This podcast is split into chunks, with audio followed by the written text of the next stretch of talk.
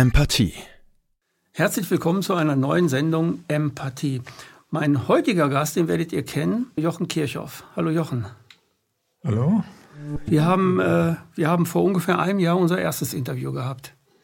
Ich habe mir gedacht, vor drei Wochen, ich muss dich unbedingt wieder einladen, weil wir haben seit zwei Jahren eine Krise.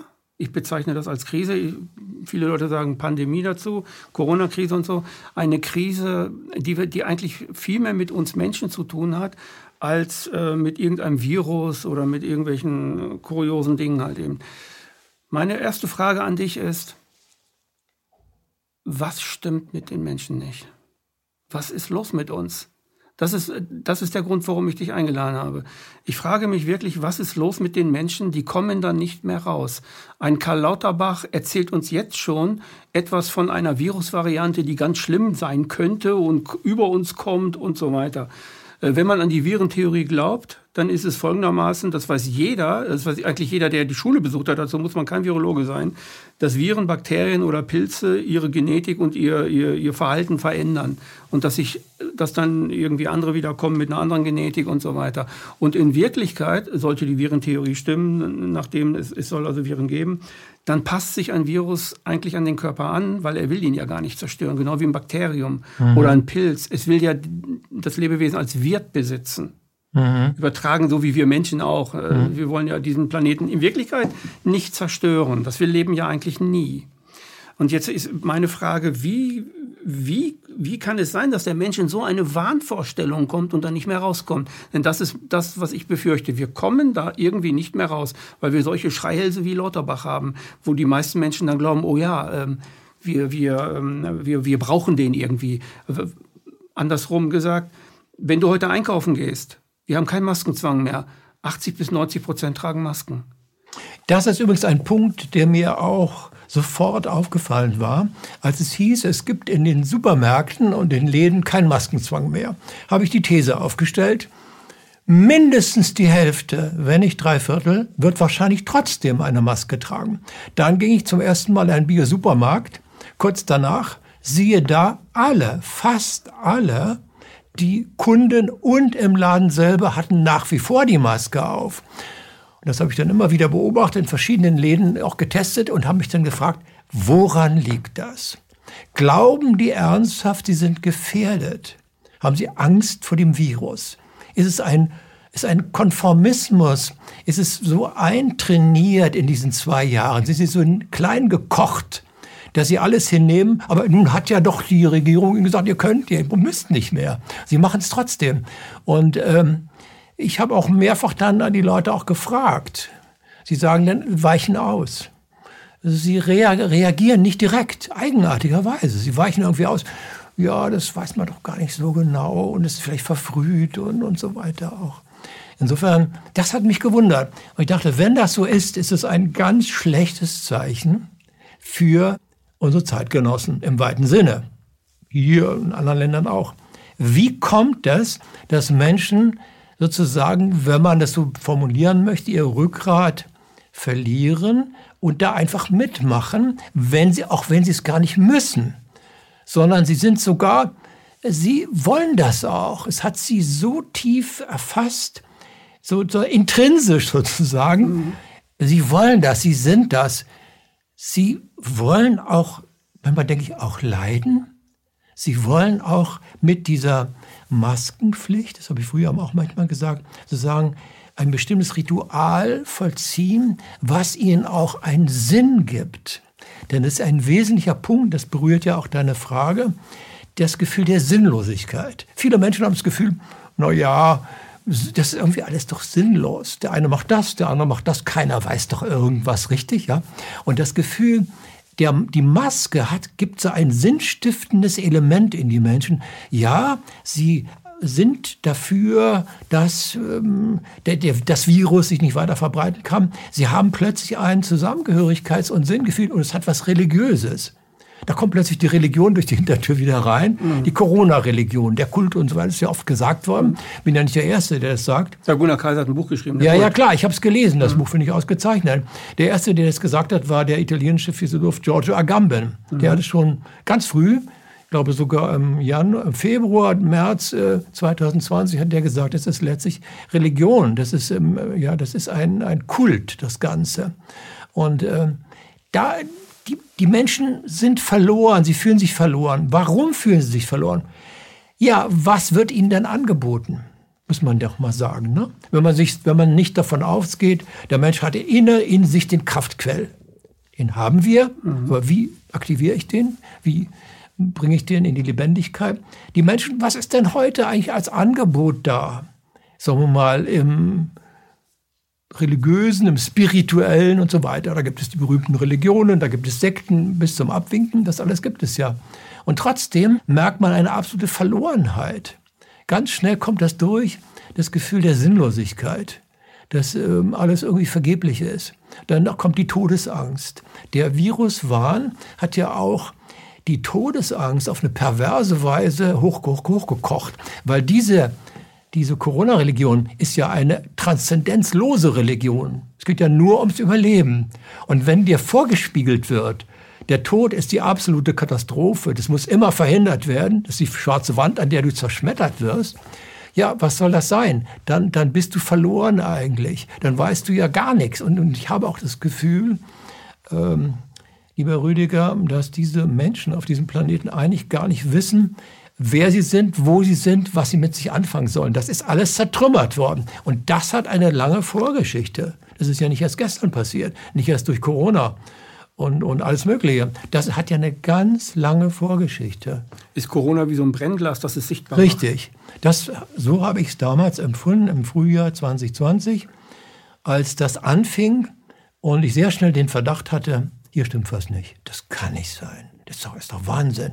Da habe ich recherchiert und sehr schnell war mir klar, hier läuft eine ganz andere Veranstaltung ab. Das hat mit Gesundheit gar nichts zu tun. Aber was ich sofort gemerkt habe, weil ich jahrzehntelang auf dem Feld tätig bin, was ist überhaupt der Mensch? Was ist Wissenschaft? Was ist Geist im Menschen? Was ist Bewusstsein? Hier läuft was fundamental schief. Wo ist, hat das angefangen? Und dann kam mir alles kolossal bekannt vor. Ja, ich dachte, das ist genau das, ähm, was eigentlich schon relativ früh eingesetzt hat. Sagen wir mal, spätestens im 17. Jahrhundert, zum Teil noch viel früher. Durch die abstrakte Naturwissenschaft ist ein bestimmter sozusagen Epochenbruch äh, passiert weil der Kosmos in seiner Lebendigkeit kaum gesehen wurde, zunehmend weniger. Giordano Bruno war eine Ausnahme im späten 16. Jahrhundert. Dafür ist er auch umgebracht worden, kann man sagen. Alexander von Humboldt hat auch den lebendigen... Ja, später, ja, gab es das. Mhm. Ja, gab es natürlich, ja. Es gab Einzelne.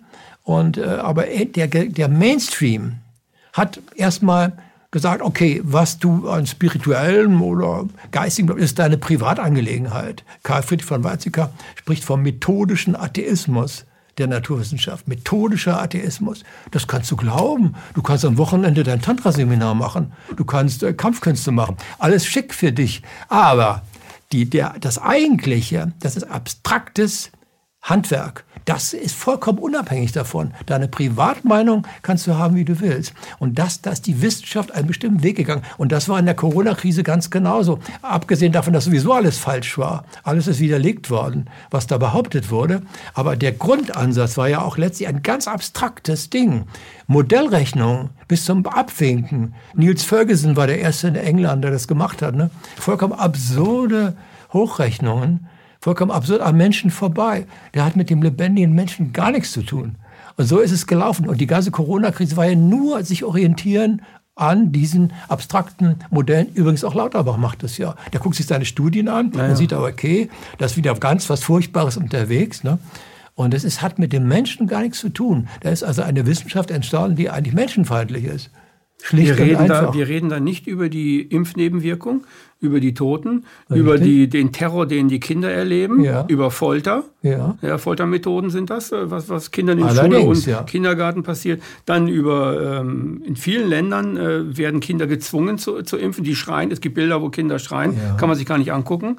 Ähm, Das, das passiert. Also eine passiert, völlig entmenschlichte Wissenschaft, die aber die, die, äh, die einfach den Geist wegwischt, die Emotionen wegwischt, das rein strukturell mathematische jetzt in den Rechner haut, ein Modell macht wie Drosten, PCR-Test und so weiter. Aber meine Frage an dich, wie kann es sein, dass wir, dass wir eine Wissenschaft vom Lebendigen haben, nämlich die Biologie, das ist die Wissenschaft des Lebendigen, aber wir haben dort nichts Lebendiges. Wir schlagen Nein. den Frosch tot, sezieren Nein. ihn und wir nennen das aber immer noch.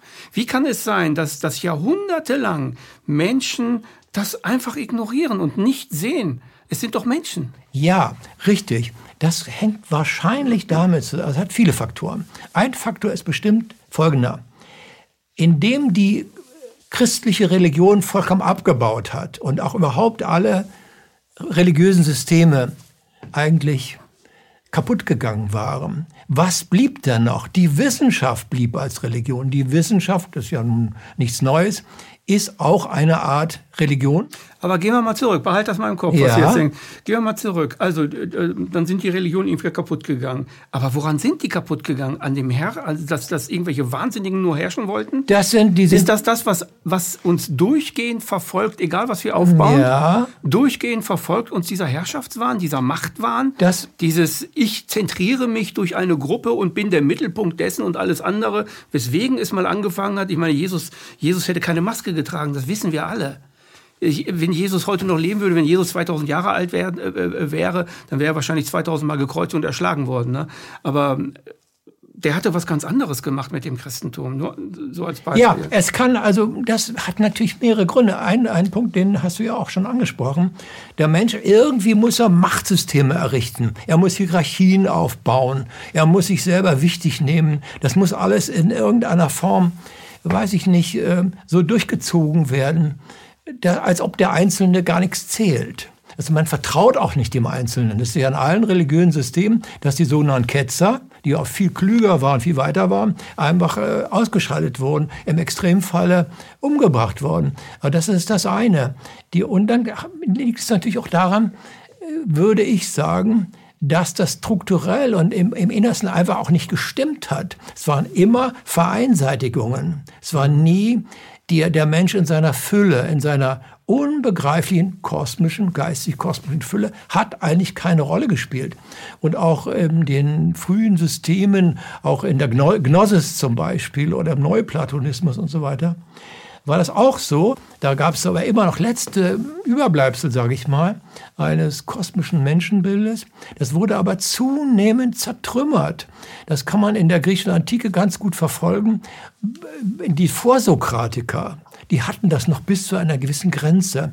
Dann kam, Pla kam Sokrates Platon, der noch so eine ambivalente Figur ist, die das auch noch hatte aber schon ganz stark abstraktionistisch beeinflusst war und dann und, und so weiter. Und Und da kam Aristoteles. dann kam Der hat's Aristoteles. platt gemacht. Der hat's Mit platt, seiner Wissenschaftstheorie. Der hat's platt gemacht, obwohl es auch bei ihm noch Restbestände von, von äh, organisch-ganzheitlichem Denken gab, das muss man uns zugeben, das gab es schon. Und auch noch ein paar andere gab es da. Aber das wurde letztendlich alles äh, geopfert einem, einem, einem Wissenschaftswahn und einer, einer im Grunde genommen vollkommen haltlosen Kosmologie. Das war ja immer auch gekoppelt an ein Bild der Welt.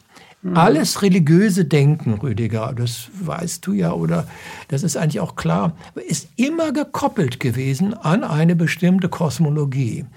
Wie sieht diese Welt aus? In welcher Welt leben wir?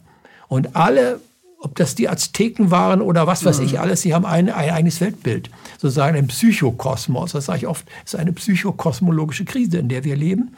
Und das psychokosmologische, was sich manifestiert in einer bestimmten Kosmologie, ist letztlich ein Spiegelbild der eigenes Bewusstseins. Wenn wir heute an den Urknall glauben, an den toten Kosmos und all diese Dinge, die alle nach meiner Überzeugung grundfalsch sind, die auch nicht bewiesen sind. So, dann hängt das damit zusammen, dass die ganze Bewusstseinsverfassung eigentlich darin ihr Spiegelbild hat. Ja. Ne? Also es gibt ein altes persisches Sprichwort, das heißt, der Kosmos ist wie ein Spiegel.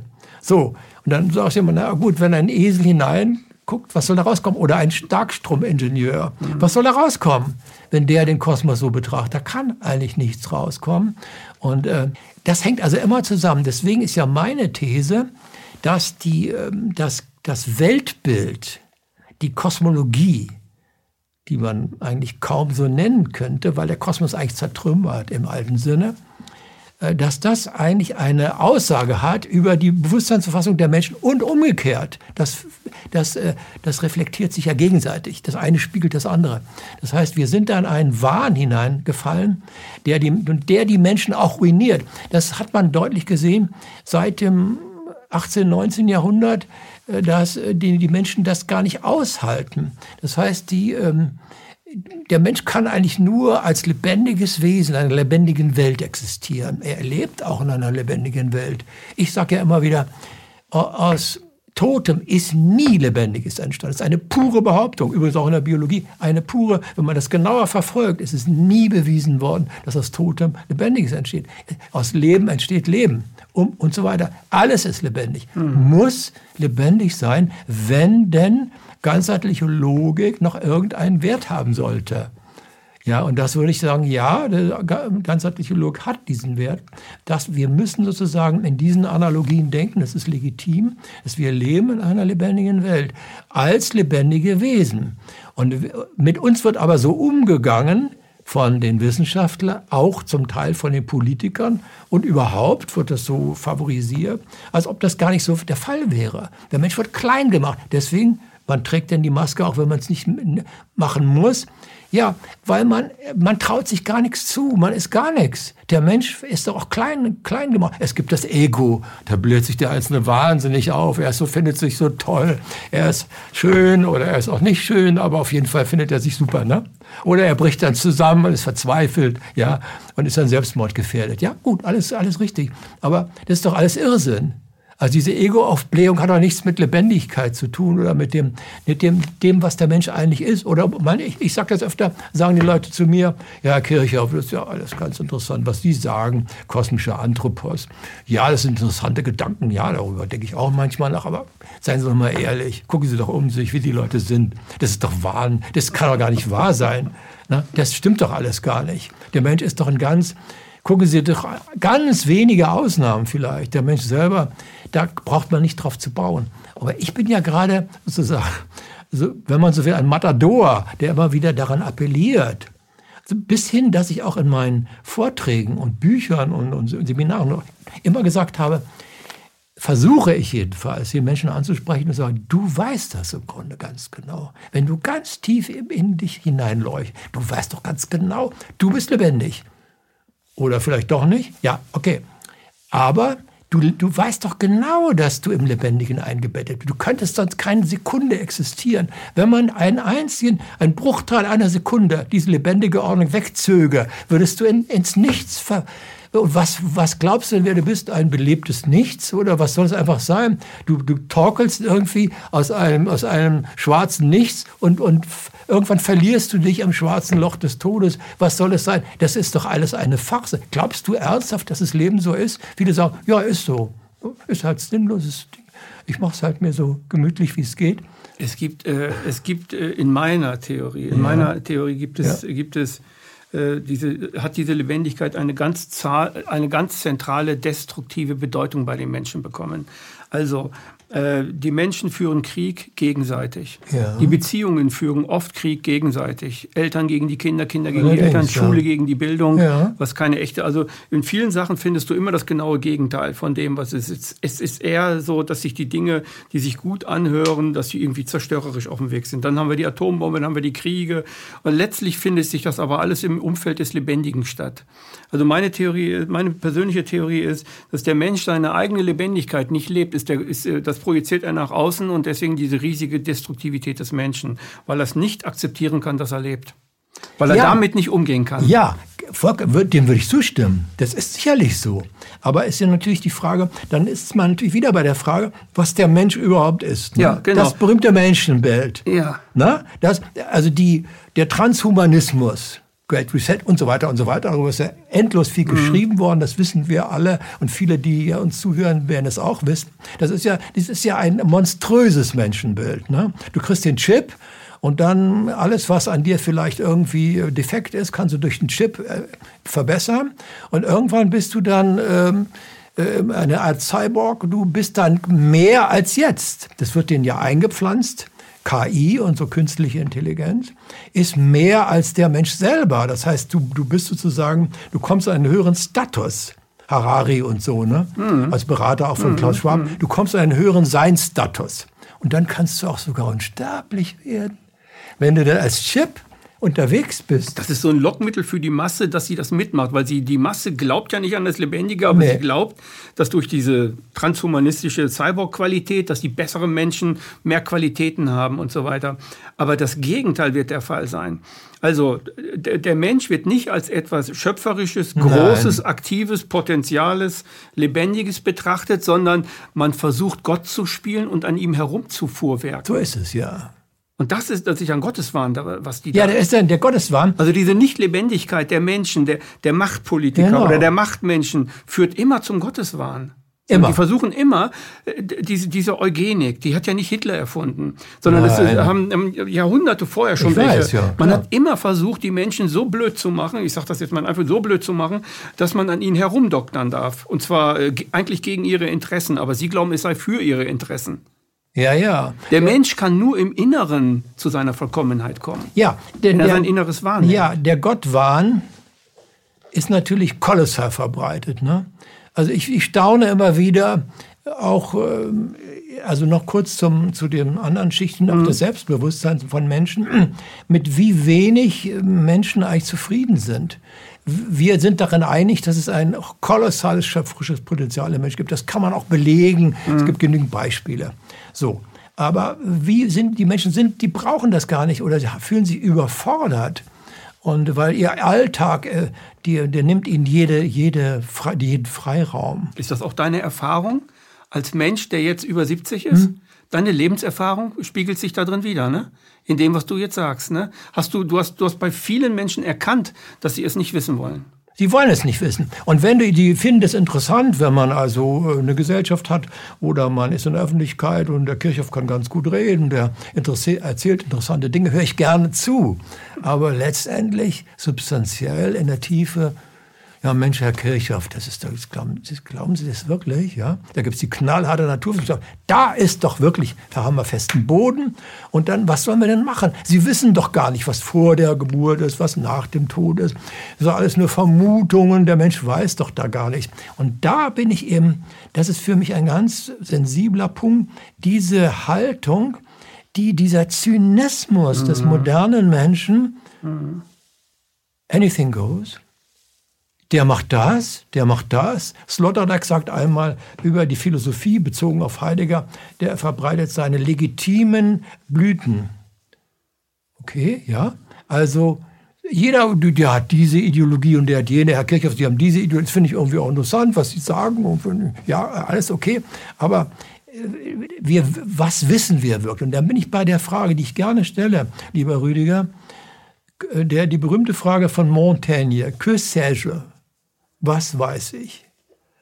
Ja, was weiß ich wirklich? Also wenn Menschen oft sagen, ich weiß, dass, sie, dass das alles falsch ist. Wieso denn? Wo hast du denn das her? Ja, das weiß ich. Das sagt zum Beispiel die Wissenschaft oder das sagt, mhm. was weiß ich, wer. Das heißt also, da sind wir bei der Frage, ist auch wichtig, woher haben die Menschen ihre Überzeugungen? Sie sind ihnen eingetrichtert worden. Oder Sie, woher, woher wissen Sie das? Wer heute sagt, na ja, der PCR-Test, der funktioniert wunderbar. Gut, woher weiß er das? Ja, oder umgekehrt. Die Menschen haben doch nur einen ganz schmalen Erfahrungshorizont. Der Rest ist doch angelesen. Ich, ich staune immer wieder, dass Menschen über das Weltall in einer Weise fabulieren, da wird mir Angst und Bange und auch schwindelig. Selbst Kids, ja, 14, 15, 16-Jährige, die, die sitzen am Computer und glauben, sie könnten durch einige Parameter, die da eingegeben werden, die Entwicklung von Galaxien zurückverfolgen. Ist ein purer Irrsinn. Ja, nix haben sie verstanden. Das ist ja nur eine, eine, in gewisser Weise eine Show. Das sind Phänomene, aber die Phänomene müssen doch interpretiert werden. Und die kann man lebendig interpretieren und die kann man abstrakt, mathematisch tot interpretieren. Und das ist doch was ganz anderes. Das ist doch kein, ist doch kein Wissen, aber da, ähm, das ist ein, ein Desaster im Grunde genommen. Oder der Mensch, die Medien, sind wir bei den Medien, darüber ist viel geschrieben worden, tolle Sachen, Michael Mein und so weiter, haben da klug drüber geforscht und geschrieben. Das ist ja auch richtig. Das wird ihnen alles sozusagen eingetrichtert. Ja, die, die, die konsumieren das und die Wissenschaft wird auch so konsumiert. Denn was, der Einzelne hat auch nur ein begrenztes Erfahrungsfeld was er wirklich überblicken kann. Ist ja auch normal. Aber ähm, er glaubt, und da schlagen sich die Leute die Köpfe ein, und es gibt hitzige Diskussionen. Der eine hat das sich angelesen und der andere hat das sich angelesen. Oder Lauterbach holt die Studie raus und der andere holt eine andere Studie raus. Wenn, wenn es heißt, okay, äh, Masken, äh, die bringen sowieso nichts, hieß es dann, ja, aber es gibt eine interessante Studie, die beweisen das Gegenteil. Interessanterweise tauchen die gerade dann auf, wenn die Politik sagt, die, dass es doch mhm. was bringt. Ja? Also die, die ist diese verrückte äh, Erbärmlichkeit, nicht nur das Gekaufte in der Wissenschaft, auch die, diese, diese, diese Fixierung auf das Unlebendige, das ist was Gespenstisches. Was will der Mensch eigentlich? Will er, hat er das Gefühl, er müsste, hat da sozusagen, ist das der Gott oder ist das die, äh, ist da das, der Weltgeist steigt da auf, ja? Was manche Kosmologen wirklich denken, ne? Die denken, wenn sie da rumrechnen, sie haben den Weltgeist in der Tasche und sind aufgebläht. Unsäglich. Da gab es ja, 1994, ja. weißt du das vielleicht noch, Rüdiger, du bist ja ein Schlag jünger als ich. 1994 gab es einen super Bestseller, den, den, der über Monate lang der Bestseller schlechthin war, Physik der Unsterblichkeit. Ja, ja. ich habe das Buch gelesen und ich habe es ich glaube, nach 150 Seiten, ja, 100 Seiten habe ich es beiseite gelegen. Und weil ich das so, das war so äh, nein, monströs. Nein, so dämlich, so dumm, ja. so naiv. Ja, ja, aber der hat etwas äh, formuliert, was in späteren Jahrzehnten auch heute tatsächlich en vogue ist. Also die, ähm, der, der Mensch ist, ähm, äh, der kann die Computer, der hat, was der alles behauptet hat, wird alles heute gemacht. Mhm. Also sozusagen, der war ein Vorreiter Quantenphysiker, der lebt heute noch. War auch ein ziemlich bekannter, hat sehr, sehr, sehr bekannt, guten Ruf gehabt. Ne? Ja, ja, klar, sehr bekannt, äh, mein Alter ungefähr. Und ich habe den ein bisschen verfolgt. Was macht der eigentlich heute? Der ist immer, wenn ich nicht wenn ich jetzt mich nicht irre, mhm. lebt der immer noch, ist immer noch inkarniert, sag ich mal. Und äh, verbreitet diese Sachen. Damals waren die, aber auch die Spirit, aber lieber Rüdiger, auch die spirituellen Leute sind oft von einer sagenhaften Naivität. Mhm. Die, oh toll, die ja. Physik hat's bewiesen die, wir sind unsterblich. Sag mal, ja, so, so diese, diese, die auch die viele auch, denn die Quantenphysik wird in einem Kultstatus gehandelt. Ja, ja, genau, genau. Und ich sage immer wieder, Leute, hab, kann die Quantentheorie irgendetwas erklären? Kann sie einen Grashalm erklären? Kann sie ein Kaninchen erklären? Kann sie erklären, wie der lebendige Organismus funktioniert? Nein, kann sie nicht. Sie ist ein hochkomplexes mathematisches Modell wie andere auch. Ich verstehe gar nicht, warum ihr die Quantentheorie verg ver vergottet quasi.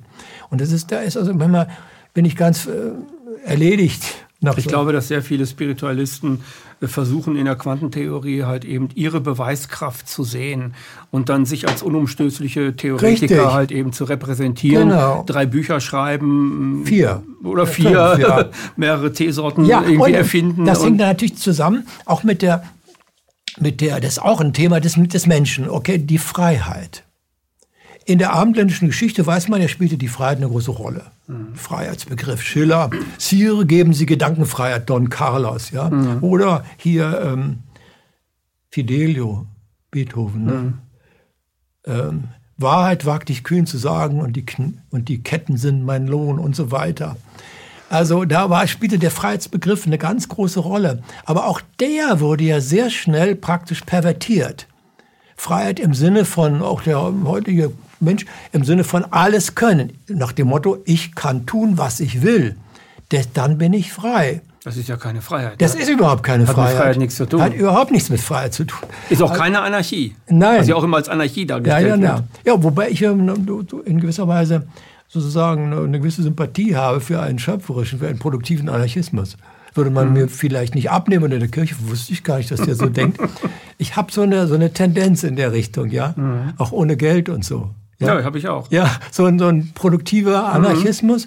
Denke ich, wenn der Mensch das ist, was ich von ihm glaube, dann könnte das funktionieren. Aber ähm, natürlich ist es extrem schwierig. Okay, also die Ohne Freiheit. Herrschaft geht fast alles. Ja, ja. Ohne, ohne ja, beherrscht werden zu wollen, also Ja. die meisten wollen, wollen das ja auch. Ne? Ja. Es gibt ein japanisches Sprichwort, das sagt, du findest keinen Herrscher, der tausend Leute beherrschen will, aber tausend Beherrschte, die einen Herrscher suchen. Ja, so ist es auch. Unbedingt, ja. Auf eher jeden so, ne? Fall. Ja, also die Freiheit ist auch pervertiert worden. Und natürlich ähm, die, ähm, die Freiheit ist ähm, auch ähm, Adorno, eine Dialektik der Aufklärung, auch in der Aufklärung. Da gibt es ja wunderbare Geister, auch Lichtenberg zum Beispiel, den ich sehr schätze, einer meiner Lieblingsautoren. Wunderbarer Geist. Aber die Aufklärung war natürlich dann auch dieser Dialektik verfallen und letztlich ist es auch vollkommen äh, pervertiert und, und abgewirtschaftet. Und die Freiheit ist zu Tode geritten worden. Und perverserweise bedienen sich dann heute besti- bestimmte Systeme genau dieser Argumentation, Argumentation und sagen, na ja, diese unbegrenzte Freiheit, die du jetzt willst, du kannst du nicht mal ein paar Jahre deine Maske aufhalten und ein paar Jahre lang äh, das einfach mal machen. Dahinter wird alles, wird alles schick, ja. Warum machst du das nicht? Weil du vollkommen egomäßig an deine Freiheit glaubst. Da wird auch das wieder pervertiert. Da wird das pervertiert, Die Freiheit. ja, Äh, Drosten sagt, äh, Schiller würde Maske tragen. So, ich denke, ja gut, okay. Äh, Wir können auch alles Mögliche sagen, wer alles noch Maske tragen würde, ja. Äh, Ich meine, ich meine, bin jetzt nicht derjenige, der auch sogenannte große Geister so idealisiert, die würden wahrscheinlich alles Mögliche machen. Aber das ist was ganz anderes. Auf jeden Fall wird das alles wieder umgedreht. Wir das weißt du doch, Rüdiger, wir leben doch in einer Zeit, in der alle diese Dinge merkwürdig umgedreht werden. Weil die Menschen kein Fundament haben Nein. über das, wer sie sind, was sie sind und Gar kein, nicht. kein Fundament des, des, ich nenne das lebendiges Wissen. Tote Wissen ist das, Ja, worüber klar. du geredet hast im Sinne von Mathematik, Strukturen Ja. und alles wird Quantentheorie, alles wird irgendwie auf Blatt formuliert. Lebendiges Wissen ist aber ein Wissen, das ich selbst durch Richtig. meine Erfahrungen erlebt Genau. habe, in, die, in, in, in das ich mich hineingestürzt habe, mich ausgetauscht habe, auseinandergesetzt Ja. habe, gerieben habe und dann irgendwann nach drei Jahren sagen kann, jetzt weiß ich so ein kleines bisschen Ja, mehr. lebendiges Wissen. Das, Das ist lebendiges Ja, Wissen, genau. ne? Da sind wir einig. Es ist doch das Einzige, was zählt. Ich Ja, würde auch genau. sagen, das Einzige, was auch interessant ist. Ja, genau. Denn was, also das Einzige, Rüdiger, was interessiert einen Menschen wirklich? Interess wer sie sind und in einer lebendigen Wirklichkeit. Was, was sind sie wirklich? Lebendige Wesen. Das was, die Lebendige Menschen, Wesen. das, was die Menschen wirklich interessiert, ist ihre Lebendigkeit in Genau. Wirklichkeit, die sie ja totschlagen. Aber es ist das, was sie interessiert. Du siehst es an Kindern. Was machen die freiwillig? Lebendig sein. Genau. Und lebendiges Wissen abschöpfen. Also das heißt, die, da ist ein Fluss, da ist Sand, die machen sofort eine, Genau. irgendwas, die bauen da was. Ja. Oder gibt denen ein bisschen was Holz, liegt da rum. Die bauen sofort Wie was. kommt es dann, dass diese Lebendigkeit irgendwann zer- zertrümmert wird? Ich glaube, weil, weil, weil äh, was du mit dem megalithischen Pharao meinst, äh, weil die Herrschaftsstrukturen die Menschen nutzen wie so Nutzvieh, so eine Menschennutzviehhaltung, Ja. äh, um, äh, um ihre Dinge zu, zu bekommen. Und sie trainieren das den Menschen ab. Das, was ich habe früher immer äh, oft geschrieben, das, was, was die Herrschaft von dir will, das ist dein Gehirn im Besitz nehmen. Ja, Weil in klar. deinem Gehirn diese Möglichkeiten des Geistes, der Emotionen und deiner Verwirklichung halt steckt. Ne? Ist nur eine Metapher, muss jetzt philosophisch nicht stimmen. Aber das ist das, was die wollen. Die wollen uns in Besitz nehmen. In Ja. Besitz nehmen für ihre Dinge. Das ist der megalithische Ich- äh, Pharao. Der megatechnische Pharao. Megatechnische- Megalithisch wäre auch gut. ja, megatechnische Pharao, Entschuldigung. Ja, macht ja. Megatechnische äh, Pharao, das ist das Symbol. Ja, der, dann ist ja natürlich die Frage nochmal zum Menschenbild. Wir gehen mal davon aus, dass der Mensch ein sinnvolles Wesen ist. Ja. Ja, gut. Im kosmischen Gesamtzusammenhang. Worauf zielt das ab? Die Buddhisten würden würden sagen, ja, auf die Buddhaschaft. Was sonst? Letztlich ist die Buddhaschaft in dir angelegt, die kannst du realisieren. Oder irgendetwas. Auf jeden Fall, es gibt doch ein, ein Idealbild des Menschen. Was ist denn das Idealbild des heutigen Menschen? Das ist denn letztendlich der technische Mensch, der ähm, Cyborg im, im letzten, aber es gibt doch ein tiefes ähm, Gefühl im Menschen, dass, er, dass da irgendwas ist, was auch ein Potenzial ist, das er erwecken könnte und zur Reife bringen. Dass irgendetwas in ihm ist, was sich weiterentwickeln kann und was eigentlich nicht äh, sozusagen tot gemacht werden dürfte. Der Mensch hat ein Potenzial, ein kosmisches Potenzial, das ihn auch befähigen würde, lebendig zu leben, sinnvoll zu leben und auch in einer anderen lebendigen Welt zu leben. Ich persönlich lebe in einer, das manche glauben, nehmen mir das nicht ab, ich lebe in einer total lebendigen Welt. Ich lebe überhaupt dieses, das, die, der Kosmos für mich lebendig. Wenn ich mhm. am, am, am Strand sitze, irgendwo in Griechenland oder auch, auch sonst, also im Firmament, wo immer es nun erkennbar ist, hier in Berlin ist ja nicht so toll, für mich ist das lebendig. Das blickt mich an. Ich bin nie der nur Blickende. Ich bin immer auch der Angeblickte. Für mich ist alles lebendig. das ist mhm. ständig. Ich könnte gar nicht anders existieren. Dass ich manchmal denke mir, was ist denn los? Das kann nicht wahr sein. Dass dieses andere, ja, du findest ganz schön, aber lässt was Physik. Der Newton sagt das, Einstein hat doch alles widerlegt und so. Man kann also, es ja nicht in so, man kann das auch nicht in einer Stunde sagen Nein. oder in zwei Stunden sagen. Nein. Man kann das nur als Rückschau für seine Lebenserfahrung sagen. Ja. Also was, was du denkst, denke ich auch. Also ich, für mich ist, je älter ich werde, desto lebendiger wird alles. Ja. Desto ja. wirklich, also äh, John Lennon sagte, glaube ich, je älter oder je wirklicher du wirst, desto unwirklicher wird alles. Ja. Irgendwie so, er meint das umgedreht. Aber äh, ich meine, je älter ich werde, desto mehr Lebendigkeit ist in allem. Ich sehe immer mehr genau. das Lebendige und gar nicht so die Gegenstände. Ich sehe auch die Lebendigkeit verwoben. Ich sehe die Lebendigkeit nicht in einem Körper oder in zwei Körpern, sondern vereint eigentlich. Ja. Was wir jetzt hier machen, das ist ja auch lebendig. Wir tauschen lebendiges Wissen aus. Das verbindet sich miteinander. Da entstehen Gefühle, Emotionen, da entsteht geistige Kraft, da entsteht etwas, was ich nicht ausdrücken kann, was ich gar nicht sagen kann. Ich kann es nur empfinden. Aber das ist ne? doch das Einzige im Grunde genommen, was interessant ist. Ja. Ich meine, was soll denn interessant sein? Wenn der Mensch ein interessantes Wesen ist, weiß ich nicht, was, was sonst interessant sein soll. Ich sage manchmal ein bisschen zynisch, manchmal bricht, bricht so auch ein bisschen Zynismus in einem auf, aus, das wirst du erkennen. Ich sage mal, die meisten Menschen sind nicht abendfüllend.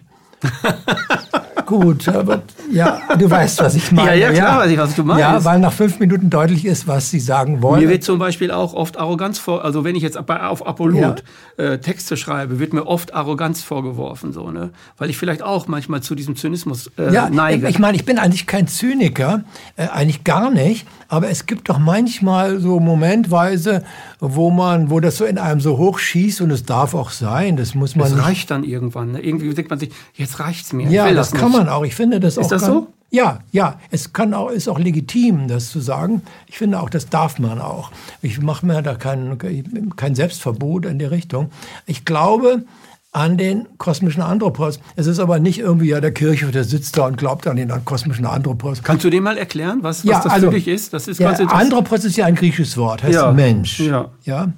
Kosmischer Anthropos, geistig-kosmischer Anthropos. Ich glaube ja an das geistig-kosmische. Äh, Anthropos, das ist die, eine Form des eigentlichen Menschen, ich sag mal des eigentlich gemeinten Menschen. So. Ja, okay. Wir, wir leben ja in einem unserer Vorstellung nach, sage ich öfter, einem Du bist nicht gemeint Universum. Das ist das Du bist nicht gemeint. Auf dich zählt überhaupt keiner. Du bist völlig unwichtig. Mhm. Das ist das Du bist nicht gemeint Universum. Aber ich. Corona hat, ist ja Blütezeit von Du bist nicht gemeint Universum. Ja, ja, ja, du bist ne? nicht gemeint Universum. Ich bin aber der Auffassung, du, es gibt das Du bist gemeint Universum. Jeder wirkliche Mensch ist Du bist gemeint. Äh, und lebt in diesem Du bist gemeint Universum. Also, Kosmos kosmischer Anthropos, ich sage es deswegen mit dem griechischen Wort, will ich dir genau den Grund sagen, um die Inflationierung der anderen Begriffe sozusagen ähm, abzuwehren. Ich sage, ich benutze niemals das Wort höheres Selbst und all diese Dinge, weil diese Begriffe sind alle kontaminiert und sind so oft von spirituellen, religiösen Geistern äh, heraufbeschworen worden, dass sie gar nichts mehr transportieren. Deswegen benutze ich ganz bewusst ein, dieses Wort kosmischer Anthropos und werde gefragt, ja, was meinst du denn da eigentlich? Was soll denn das sein? Ein kosmischer Anthropos? Ist das so eine Art kosmischer Buddha?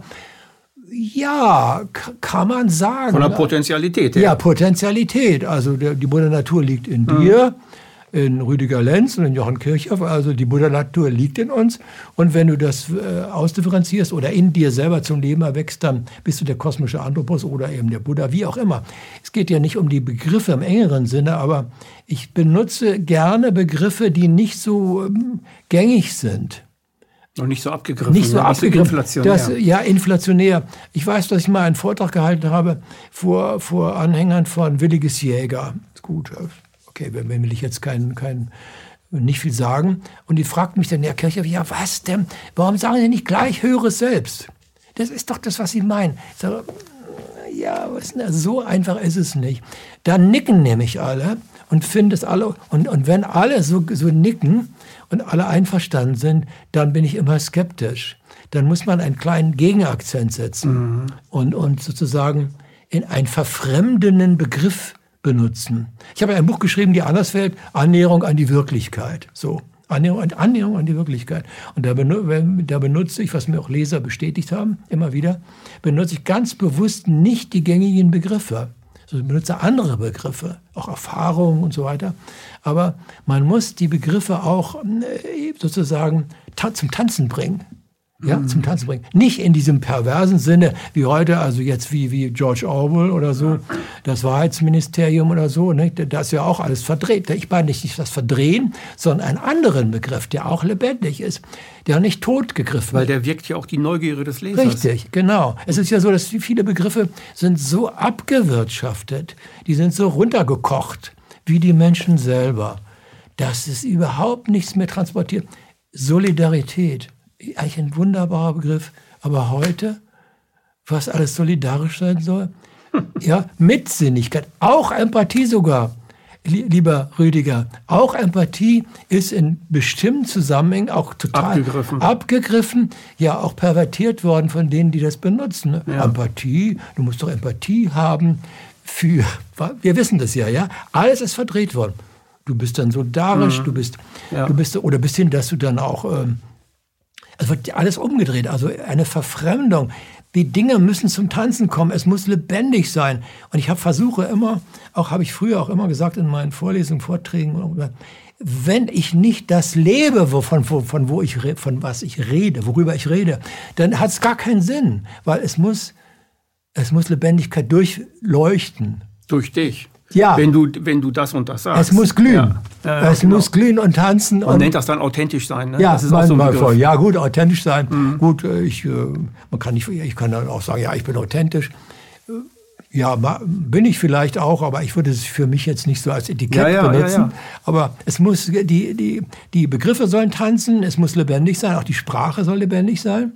Es darf auch mal ähm, intellektuell hoch anspruchsvoll sein. Das muss es auch manchmal sein. Trotzdem muss immer das Lebendige durchschimmern. Der pure Intellektualismus ist einfach blöd, saublöd. Das ist letztlich auch Nihilismus. Man kann mit allem, man, man kann mit allem ähm, hausieren gehen und ähm, Man kann auch alles totreden. Egal man, genau. Egal Rüdiger, das ist. wissen wir doch. Du kannst alles in Grund und Boden reden. Ja. Du kannst diskutieren, das weiß ich auch noch ein bisschen älter als du, als, 8, als in der 68. Da ist in Grund und Boden wurde alles diskutiert. Kam im Grunde nichts raus. Das bringt gar nichts. Ne? Man kann alles zerreden. Gibt ja auch in Konflikten. Dass man manchmal denkt, wir müssen reden. Hm, hm, ja, gut, wir sollten reden, aber wir können es auch zerreden. Es ist einfach so. Also die, wenn die Lebendigkeit fehlt, dann bin ich schon mal misstrauisch. Und wenn ich etwas sein möchte, dann ist es immer lebendig sein und, und wirklich, wirklich sein. Ich will wirklich sein. Und ich kann auch begründen, warum ich das möchte. Weil das Menschsein hat für mich dann die Würde und dann empfinde ich es auch als sinnvoll. Dann bin ich auch nie alleine, auch wenn ich alleine bin. Ja, dann sitze ich am Schreibtisch. Ist wirklich so, jetzt nicht, dass wir mir anfangen zu, zu spinnen, ja. Sie sitzt am Schreibtisch, sozusagen wie eine Kugel von Bewusstsein, wie eine Schale von Bewusstsein um mich rum. Und da schießen dann wie die Kometen in meinen Geist und so. Das ist dann manchmal, nicht immer, aber es gibt diese Situation und immer wieder. Das ist dann total lebendig. Ah, ja. Und das ist Ah, ja. dann das Funkel, das glüht, das, äh, das, der, der Geist und dann schreibe ich Sachen auf oder Sentenzen und so weiter. Und das ist einfach hochinteressant. Und sagt dann, dann, du bist in Verbindung mit dem ich bin in Kosmos. Verbindung, ja. ne? Da bist du verbunden. Ich ne? bin in Verbunden, ich bin in Verbindung und dann empfinde ich mein Leben auch als sinnvoll. Und ähm, dann äh, finde ich es richtig, wie ich es mache. Und äh, blähe mich da nicht auf und die anderen sind alle Idioten. Das meine ich nicht. Sondern aber ähm, man muss ja doch, äh, wenn man da von diesen Dingen spricht, vom kosmischen Anthropos, äh, das auch verkörpern. Wenn man da nur drüber redet, ist es doch öde. Das ist doch vollkommen, vollkommen sinnlos. Und deswegen versuche ich ja auch in den Büchern und so weiter, das immer äh, sozusagen aufglühen zu lassen. Die meisten Menschen lesen das vielleicht und äh, sagen, ja, ja, äh, kosmische Anthropos ist, ist, ja alles toll und schön, aber du lebst ihn als Gebrauchsanweisung. Ne? Als Gebrauchs, das ist für dich etwas, das benutzt du, das, das, das lebst du, das bist du. Ja, ja, das versuche ne? und ich versuche es. Die ja. meisten Leute lesen es, aber können es nicht gebrauchen.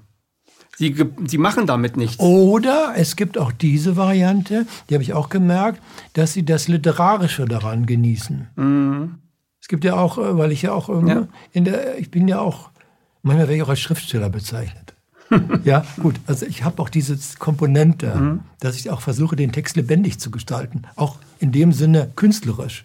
Also ich habe immer auch den Anspruch in den Texten, kannst du auch in dem neuen Buch vielleicht feststellen, äh, Kosmos, was demnächst erscheint, kann man noch mhm. nachher sagen, mhm. äh dass das auch eine lebendige Sprache ist. Kein totes Zeug, sondern das muss auch immer lebendig sein. Es muss immer irgendwie interessant sein. Und ähm, das ist für mich ein Anspruch. Sonst bräuchte ich mich gar nicht zu äußern in der Öffentlichkeit. Das kann ich mich auch zurückziehen. Ist auch, auch übrigens gut. Nicht? Manchmal denkt man ja, jetzt habe ich genug geredet in der Öffentlichkeit, jetzt sage ich gar nichts mehr. Ich denke zum Beispiel, ähm, was meine Arbeit äh, bei Apollut angeht, äh, mit meinen Tagesdosen und ja. Standpunkten. Also ich denke, ich habe genug geredet. Ich habe genug geschrieben. Was ja. soll ich noch schreiben? Ich habe alles im Grunde genommen gesagt, was, äh, was ich sagen wollte. Also es geht, es geht, wird vielen so gehen, denke ich mal, ja. die äh, viel schreiben, viel reden oder irgendwie so etwas. Gehen wir nochmal zurück zu den Maskenträgern. Ja. Wir haben keine Maskenpflicht mehr. So, das war. Zumindest im Supermarkt nicht. Ja, im Supermarkt nicht, genau. Wie kommt es dazu, dass die Menschen diese Masken tragen? So, ich glaube, ein bisschen sind wir dahinter gekommen, wir drin rumgewühlt. Ähm, mit der Lebendigkeit. Fehlt es den Menschen an Lebendigkeit, an, an, an die Lebendigkeit, sich selbst wahrzunehmen als lebendiges Wesen, als bewusstes, lebendiges, gestalterisches, schöpferisches Wesen. Ja, weil das ist ja Lebendigkeit, wenn ich, wenn ich meine mhm. Lebendigkeit lebe, dann bin ich ja auch ein schöpferisches Wesen. Ich komme automatisch, jetzt, wenn man die alten Flosken hört, sagt man dann, in Verantwortung kommt man dann.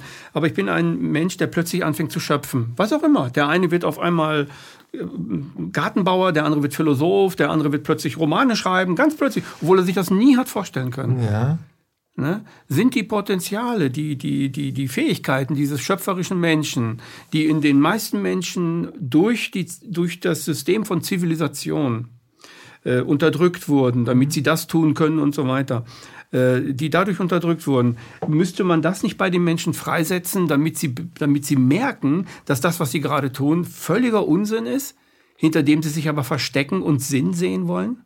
Ja, das müsste man. Aber du benutzt ja ganz bewusst auch den Konjunktiv. Man müsste, genau, müsste es, man müsste es tun.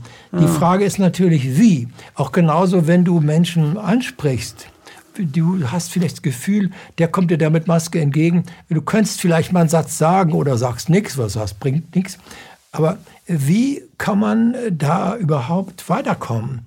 Und ähm, manchmal denke ich, die Menschen brauchen noch andere sozusagen Nackenschläge auch, ja, um, um überhaupt aufzuwachen. Aber auch die größten Nackenschläge bringen es ja oft auch gar nicht. Ne? Also auch in der Einzelbiografie wissen wir ja alles, weißt du, das weiß eigentlich mhm. jeder. Du, du, lebst so ganz, äh, viele denken, ja, okay, ich bin, habe meinen Job und meine Familie und alles ist irgendwie schick. Und dann plötzlich äh, hast du einen Unfall mhm. und dir geht's ganz schlecht. Ja oder du verlierst einen dir nahestehenden Menschen und so. Plötzlich ist dein Leben total anders. Alles ist total anders. Und dann wird alles umgewertet. Ja. Das sind so Punkte. Das ist aber dann letztlich auch von der, vom Leid aus. Buddha, jetzt, die Buddhisten würden mhm. sagen, ja, das Leid kann dich, wenn du, wenn alles äh, gut ist, wenn alles glatt läuft, dann begreifst du gar nichts. Das heißt, wenn es dir zu gut geht, dann begreifst du gar nichts. Aber es muss dir auch mal richtig schlecht gehen aber ist vielleicht auch fast Das trivial. ist aber etwas, ja, es ist trivial, Ist aber trivial, das, ist, das ja. ist etwas, was, ähm, was ja alle Menschen irgendwo sagen, die was erlebt haben. Der eine hat Krebs, der andere hat dies. Und das werden dann andere Menschen. Die werden Also anders, ja. jetzt nehmen wir Gunnar Kaiser. Gunnar Kaiser hat ein Interview gemacht, hat jetzt auch Krebs. ja. Schade, schade. Also Gunnar Kaiser, es soll ja natürlich soll es ihm gute Besserung, soll es ihm gut gehen. Aber er hat gesagt, vielleicht werde ich jetzt spirituell. Also ich habe das, das habe ich sofort erfasst, als er das gesagt hat. Ja, ja. Vielleicht werde ich jetzt spiritueller. Und ich glaube, das wird er werden. Also wir brauchen vielleicht ein Ereignis. Bei mir war es auch ein Ereignis. Ich hatte ein, ein, ein, ein, ein ziemlich heftiges Ereignis, woraus dann das Nichtkampfprinzip entstanden ist. Die, die, die, die Sache war, dass ich einfach wollte, dass dieser Mensch mit seinen Konflikten aufhört. Wie kann man einen konfliktträchtigen Menschen dazu bringen, dass er mit seinen Konflikten aufhört? Das wäre, hätte ich, die Idee hätte ich nie gehabt, wenn mir das nicht passiert wäre. Also wir brauchen anscheinend solche, solche Momente, wo die Erde wie so eine Eisenkugel äh, auf uns zurennt. Und wir ausweichen müssen, ob wir wollen oder nicht. Wir müssen auf einmal uns ganz anders positionieren. Und das macht etwas mit uns, wo wir ganz anders werden. Dieses ganz anders werden dauert Jahre.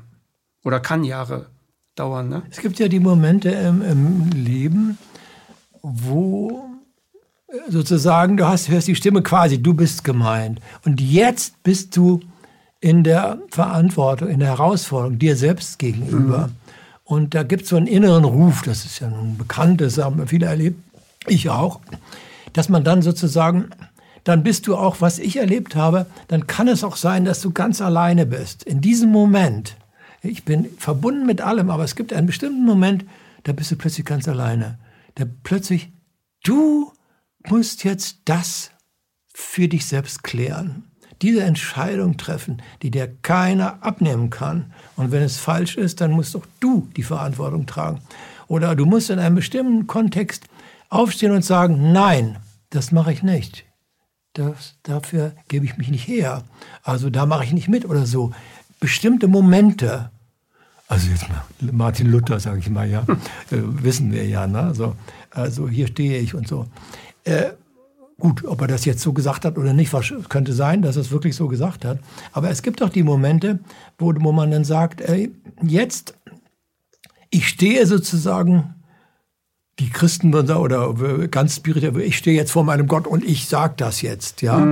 Und, und, äh, und ich hatte zum Beispiel, äh, das ist äh, eine wichtige Komponente in meiner Biografie, dass ich mit 18, 19 das Gefühl hatte, äh, sozusagen mich vor dem Sein rechtfertigen zu müssen. Ich muss mich rechtfertigen, wer bist? ich bin. Nein, ich muss irgendwas Wer realisieren, was ich wirk, was, was das ausmacht.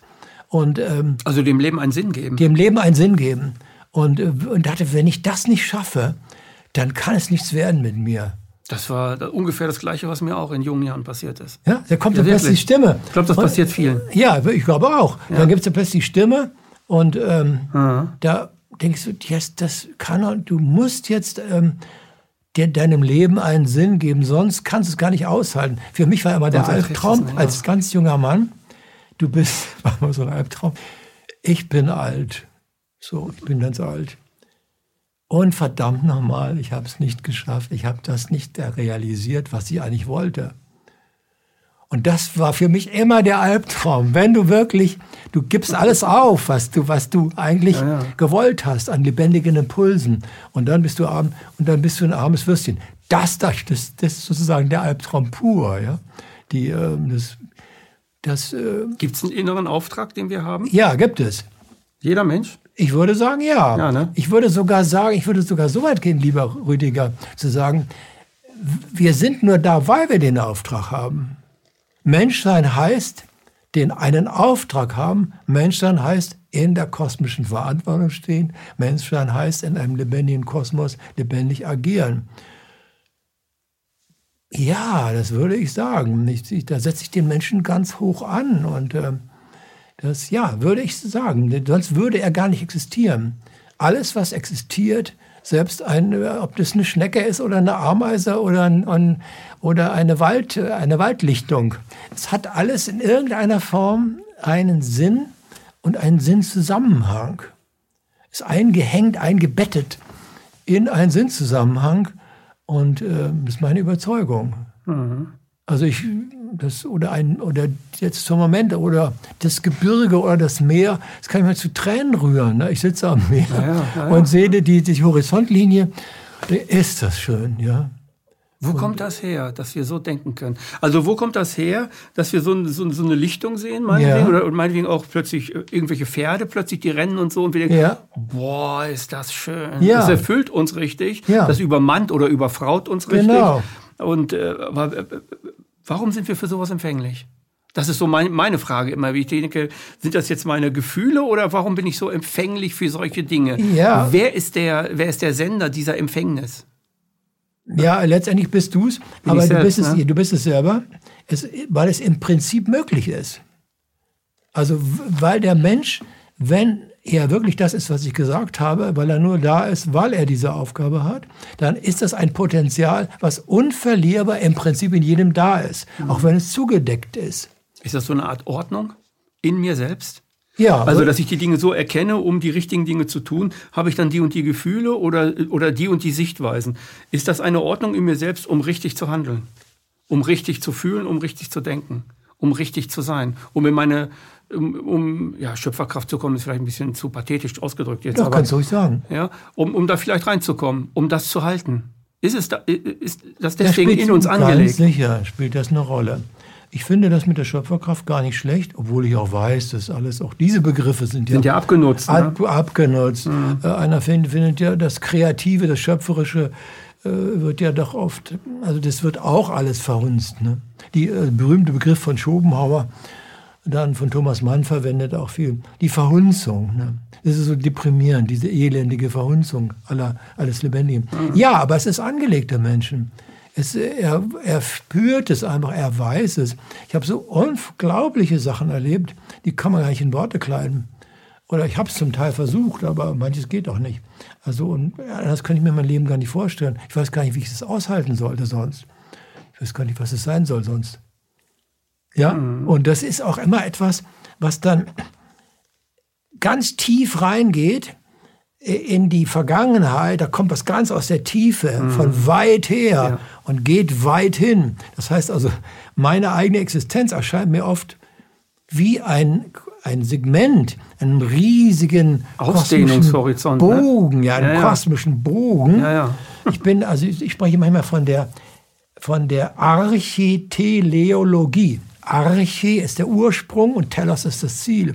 Und ich bin so archeteleologisch auf das Ziel orientiert, mhm. von ganz weit her und von ganz aus der Zukunft. Mich sozusagen, mich ruft es aus der Zukunft. Ich rede mal jetzt ein bisschen pathetisch. Ja, ja, ja. ja aber mich so ruft es aus der Zukunft, ja, und es klingt auch aus der Vergangenheit. Und zwischen diesen Polen bin ich, bin eingehängt im Unendlich. Ich denke manchmal, der Mensch, was mich eigentlich trägt, ist die Unendlichkeit. Da hätte Goethe jetzt ein Gedicht draus gemacht.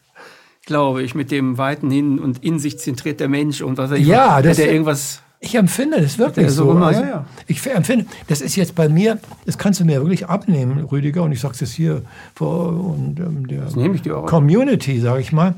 Das ist allen Ernstes so, ich, so, so empfinde ich das.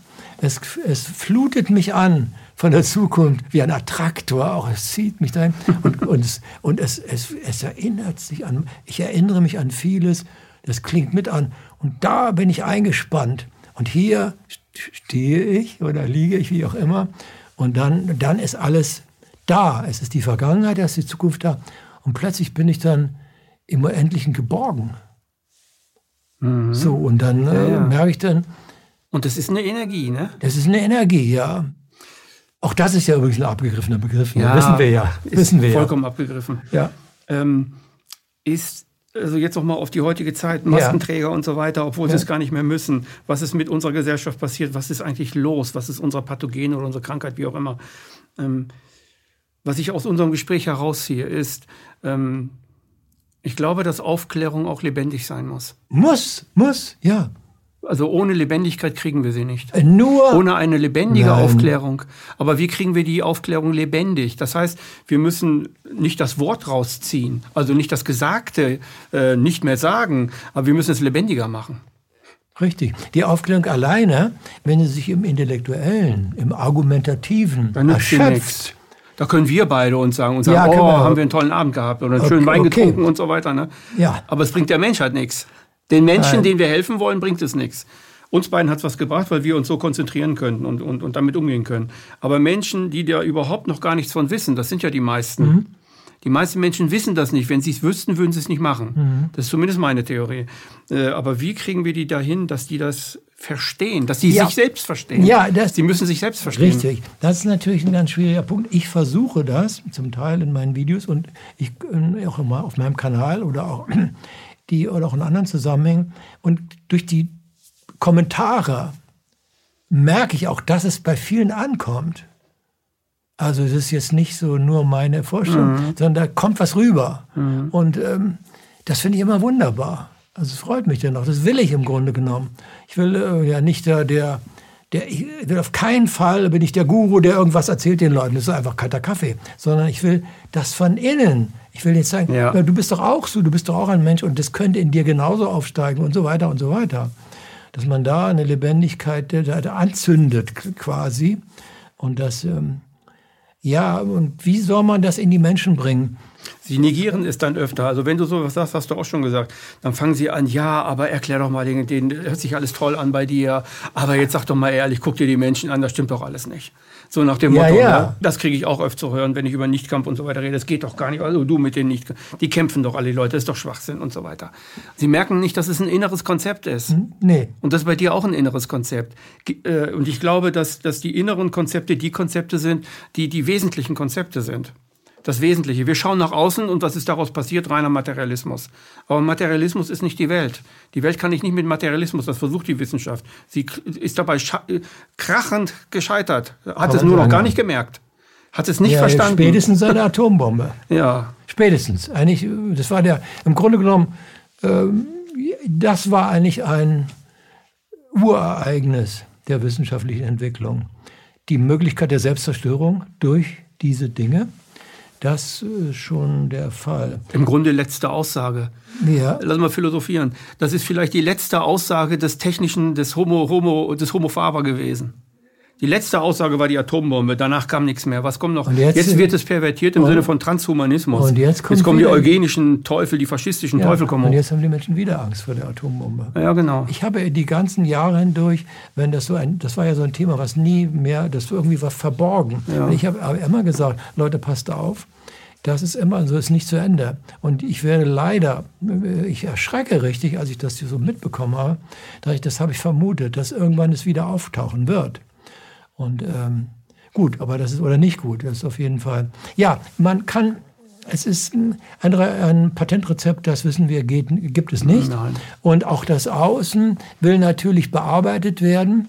Und äh, das ist ja klar. Ne? Das, ist, ähm, das Innen und Außen hat ja auch eine Korrelation. Ne?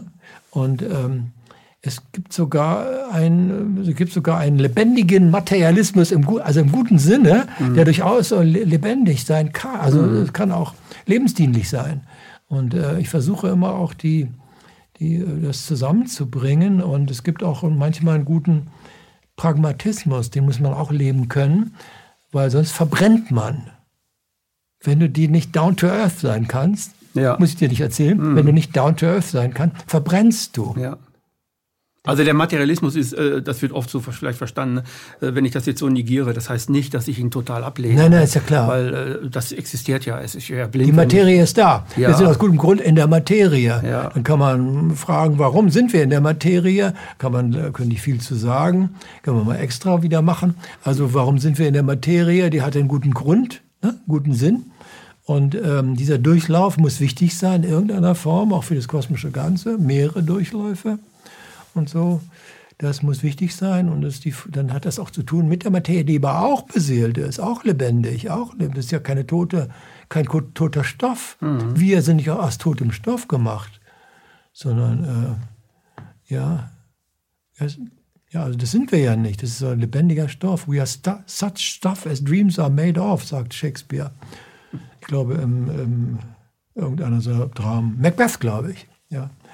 Ja. We are such stuff as dreams are made of. Naja, vielleicht. Das sagen viele, viele, die Nahtoderfahrungen gehabt haben. Ja. Die sagen alle, ja, ja, mein Geist ist zwar raus, aber mein Körper hatte auch einen Geist. Also mein Körper war Ja. auch lebendig. Der ist Ja. nicht tot, wenn ich mit meinem Geist, Geist da raus bin. Genau. Ich konnte das sehen. Auch er hatte so eine Art äh, lebendigen Geist um sich herum. Und ich, wenn ich da reinfahre, ist das halt nochmal ein Geist. Ne? Also die können das nicht genau erklären, weil Mhm. die Worte, die, die, die kriegen die Worte, also die, die können die Worte nicht finden dafür. Man kann ab einer gewissen, ab einer gewissen Erfahrungsebene vielleicht keine Worte mehr finden. Ne? Es gibt ja eine Grenze, ja. Es gibt eine Grenze der, der Worte. Ne? Die Empfindungen erklären dir das schon, aber du kannst diese Empfindungen dann nicht in Worte packen, weil die Worte sind vielleicht auch falsch besetzt und dann kommen sie Richtig. da was ganz Und da sind wir rein. natürlich die, die, die, die, die Lage auf diesem Planeten ist schwierig. Das wissen wir und ähm, muss uns nicht in die Resignation treiben. Aber es bleibt natürlich schwierig. Na, ist ja klar. Und was machen wir? Ne? Das ist ja die, die Grundfrage. Wie verhalten wir uns? Wie, wie bringen wir uns ein, wie es so schön sagt? Oder ähm, ja, Ja, wir können ja nur Ideentropfen sein. Ideentropfen, die irgendwo hinplätschern.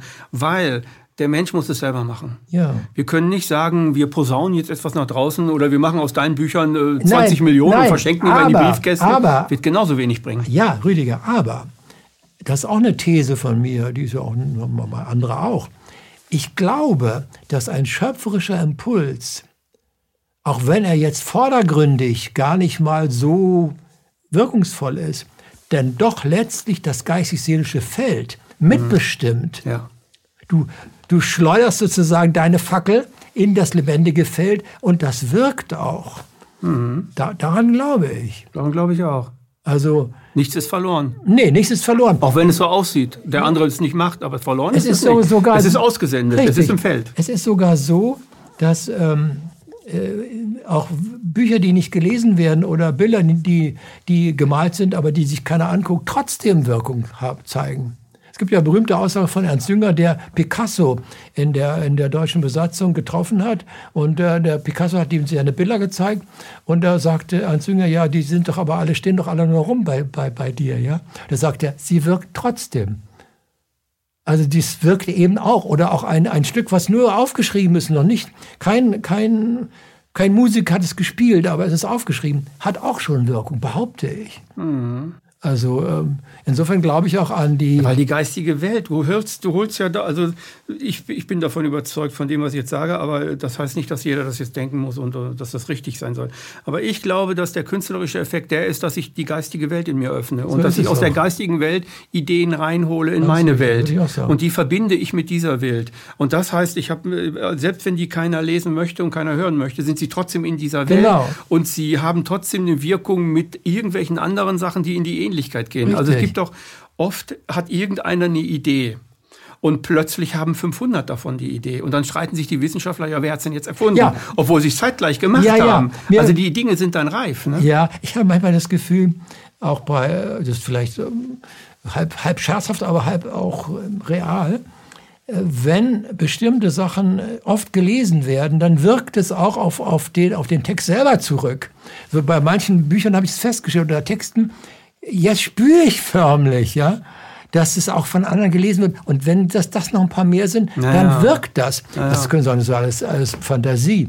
Nein, es ist, ähm, du, du gibst was in die, in die, in die, in die Aura, ich benutze jetzt mal dieses Mhm. Wort, ja, ausnahmsweise, äh, dieses esoterische Wort, du gibst das in die Aura hinein und das wirkt dann auch. Und dann, äh, und das erreicht auch andere, auch wenn die dich gar nicht kennen oder als wenn die gar nicht Mhm. deine Sprache kennen, die du sprichst. Aber es erreicht dich. Das heißt, was, alles, was schöpferisch getan ist, hat Wirkung.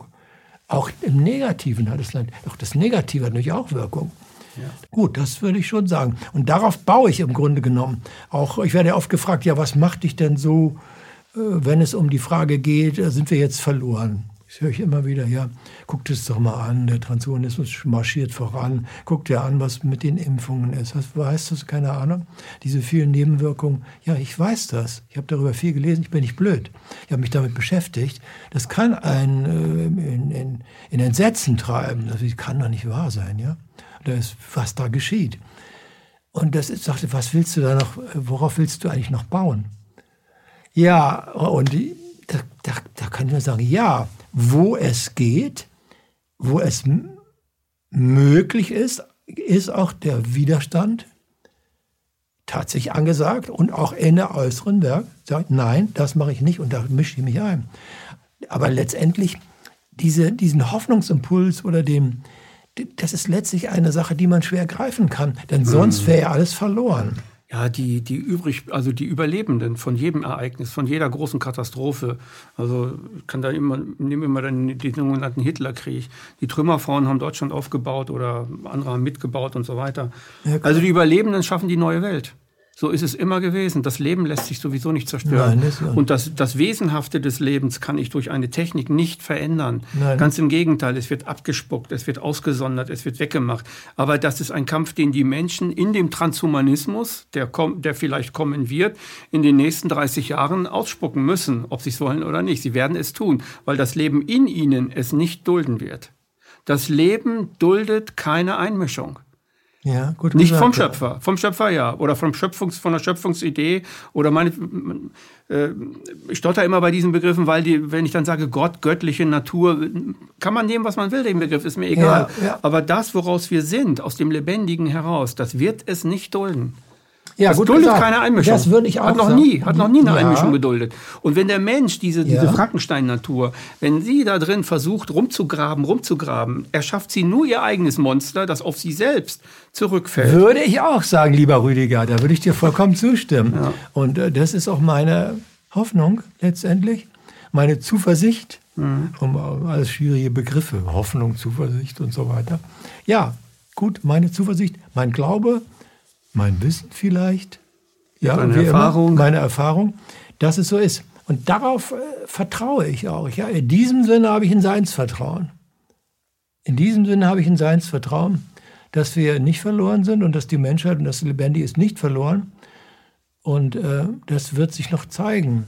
Und ähm, die werden scheitern dieser Weg, der transhumanistische Weg und all das, was wir schon angedeutet haben, das wird letztendlich scheitern und wird sich gegen sie selber richten. Auf jeden ja, Fall. es wird sie selber aus, also weg, weg, wegtreiben. Es wird eine Menge Leid geben bei den die Leuten, die, die, äh, die betroffen sind davon. Es wird sehr viel Leiden, mhm. so wie es immer dieses Leiden gibt, bevor die Menschen dann aufwachen und es nicht mehr tun. Aber äh, ich denke, das wird so sein. Also die Menschheit wird es überleben, da bin ich fest von überzeugt. Und es wird in 10, 20, 30, kann auch schon in einem halben Jahr sein, ich eine vollständige Veränderung bringen. Ja, ich glaube übrigens, äh, wenn ich immer diese Zeiträume höre, dann denke ich mal was, dann spreche ich immer, da sage ich, wartet, aber es kann viel schneller gehen. Ja. Das kann viel schneller gehen. Ähm, nun kann man sagen, gut, der, der Kirche ist ja ein älterer Herr, der, der, der redet so von seiner Lebensdauer aus. Aber über das hinaus, kann viel schneller gehen. Auch in der Systemtheorie weiß man ja, es gibt plötzlich Umbrüche, eine kleine Drehung plötzlich, ja. das ganze System kippt. Mhm. Und darauf vertraue ich, äh, auch in diesem Sinne.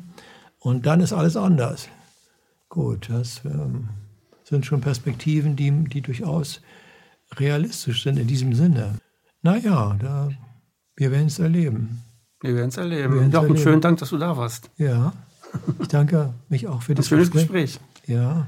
Ich glaube, es war sehr, sehr, sehr umfangreich. Wir haben alles durchgraben und äh, wir wissen jetzt, zum, also zumindest ich weiß jetzt, dass ich ähm, einfach an die Lebendigkeit appellieren muss. Ja. Was solche Sachen angeht. Weil man kommt auch oft so ins Denken, ins Grübeln und äh, dann bleibt man in diesem Denken und diesem Grübel und dann wird es negativ und dann denkt man sich, ach, wie kommt man nur aus dieser Scheiße heraus und so weiter.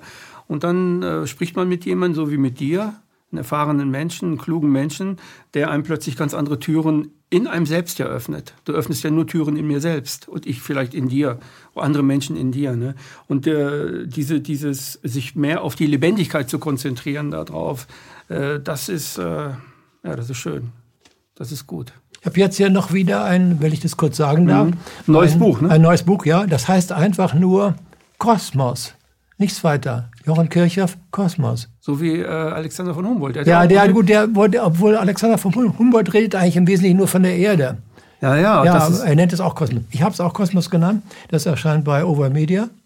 Und äh, das kann man jetzt schon vorbestellen, sag ich mal. Mhm. Ja? Also wenn man da auf die Website geht von Overmedia, kann man dann auch hier, Jochen Kirchhoff, das, noch, das Cover ist noch nicht endgültig entschieden. Aber Deswegen haben wir es auch nicht dabei, das Cover. Ja, sonst wäre es hier, hätte ich es auch mhm. mitgebracht. Da gibt es noch eine kleine Unstimmigkeit und noch kleine Dinge, die geklärt werden müssen. Wir haben noch nicht das letztgültige Cover des Buchs selbst, ist längst fertig und alles, äh, die, der ganze Satz ist alles fertig. Mhm. Nur, es gibt noch eine kleine Entscheidung für das Cover. Es wird aber relativ schnell erfolgen, dann ist das mhm. Buch auch zugänglich. Mhm. Und ähm, wie gesagt, das kann, man kann jetzt schon sagen, man kann sich voranmelden auf das Buch, das wird einem dann zugeschickt. Ja. Mhm. Rüdiger, ich danke dir auch. Ja, ich danke dir, Jochen. Das war eine weitere Ausgabe Empathie, heute mit Jochen Kirchhoff.